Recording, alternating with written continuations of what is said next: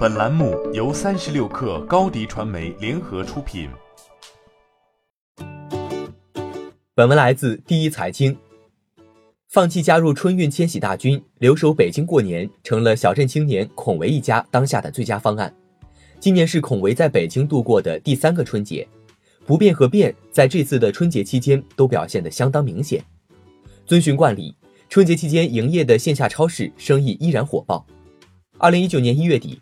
家门口的小超市老板们纷纷回家过年，小超市关门之后，附近的连锁超市就开始热闹起来。春节前几天，孔维的婆婆为了买盒鸡蛋，在超市收银台排了半个小时的队才结完账。小区附近的二十四小时便利店也充分展示了自己的便利之处。年夜饭的饭桌上缺两瓶饮料，进便利店选购、扫码付款，全程一分钟就能搞定。对于年轻人来说，网上买菜已经成了习惯。平日里用惯了各式上门服务，在今年春节期间成为了孔维的救星。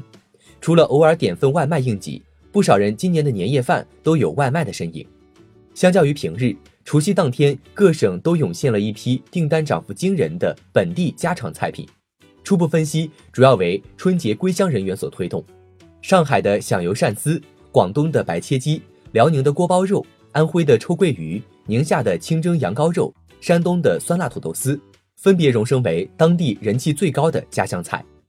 除了各种吃食，一些生活用品也成为春节期间的爆款。来自美团闪购业务的数据是，除夕当日春联和胶带的订单同比涨幅均超过百分之五十，成为除夕的最佳 CP。此外，纸牌、牙刷、红包封等过年招待亲友的必需品也供不应求。对于坚持多年春节不打烊的京东而言，消费者春节的购物热情依旧不减。京东提供的数据显示，今年春节期间销售额与去年同期相比，同比增长百分之四十二点七四。